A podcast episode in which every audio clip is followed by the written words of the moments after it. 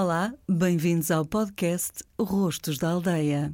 Neste episódio vamos até ao Conselho da Guarda e a uma das freguesias do Jarmelo conhecer Mateus Filipe Miragaia, o último fazedor de tesouras de Tosquia em Portugal. Aos 80 anos, o velho da martelada, como se auto-intitula, ainda acende a sua forja em Dom Fins para fazer tesouras. Mateus tem rosto feliz e gargalhada fácil. Foi homem de trabalho a vida toda.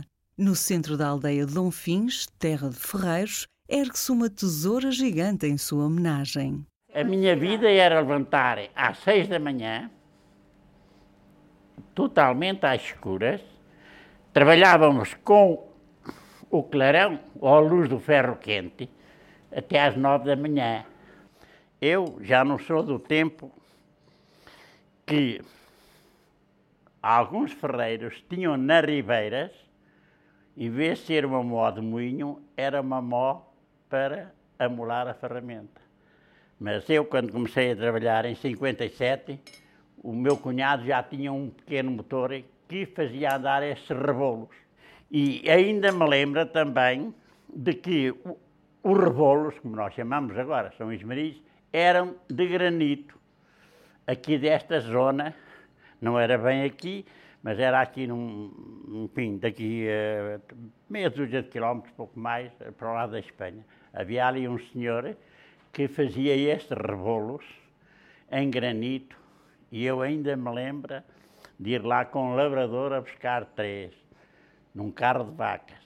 Depois, mais tarde, quando eu me casei, já gastávamos uns rebolos, vinham de São Bartolomeu de Messinas, no Algarve. Nós, nessa altura, em 70, casámos em 70, fomos por aí abaixo e fomos visitar essa pedreira. Ora, eu comecei a trabalhar em 57 e penso que nós só tivemos luz aqui no Natal 71. Os anos que eu trabalhei a tocar o fole ferreiro.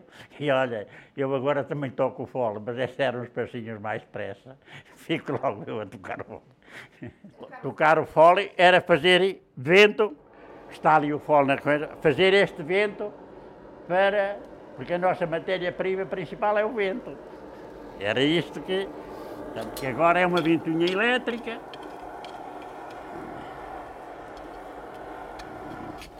que até tem um muito, muito giro. O empregado tocava ao fole, depois pegava no martelo grande e, e batia. Depois o chamado forjar, já era o mestre que fazia tudo, porque o forjar já é pouco calor. Então, com esta conversa toda, vamos começar uma tesoura, não é?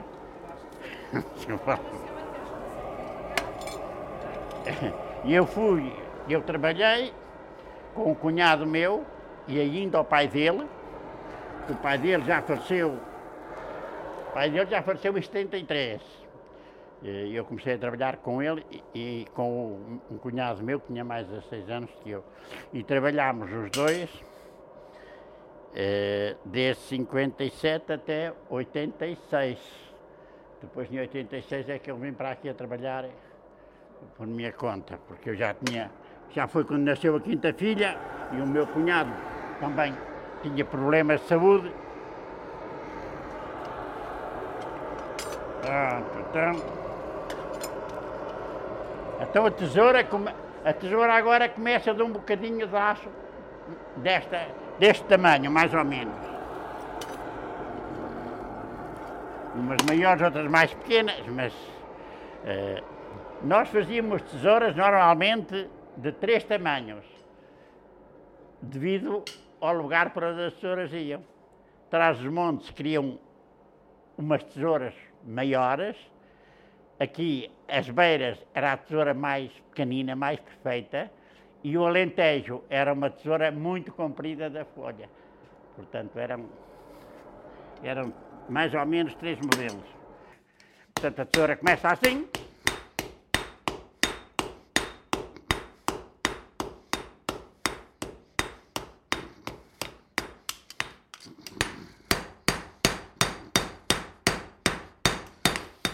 esta é a parte, chamamos nós a parte da folha, a parte que depois vai a, a cortar.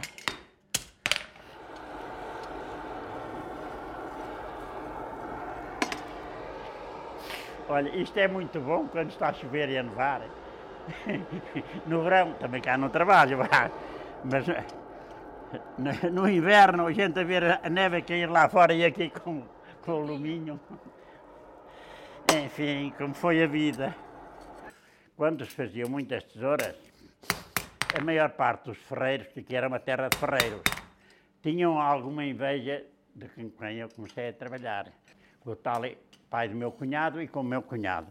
Assim, ah, não ensinas isto a ninguém. E eu digo assim, isto, isto nem se ensina. Isto aprende-se com muito trabalho. Eu digo-lhe assim, olha, para se virar o ferro é assim.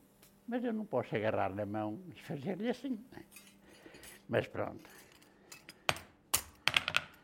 Agora eu costumo dizer assim, se ela está bem feita, do princípio, ela fica a cortar, senão.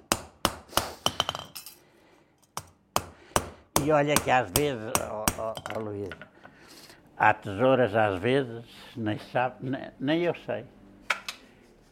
Que anda a gente aqui 10 ou 15 minutos de volta dela e não a consegue pôr a corte. Conheça melhor a história de Mateus Miragaia e a história de muitos outros rostos da aldeia em www.rostosdaldeia.pt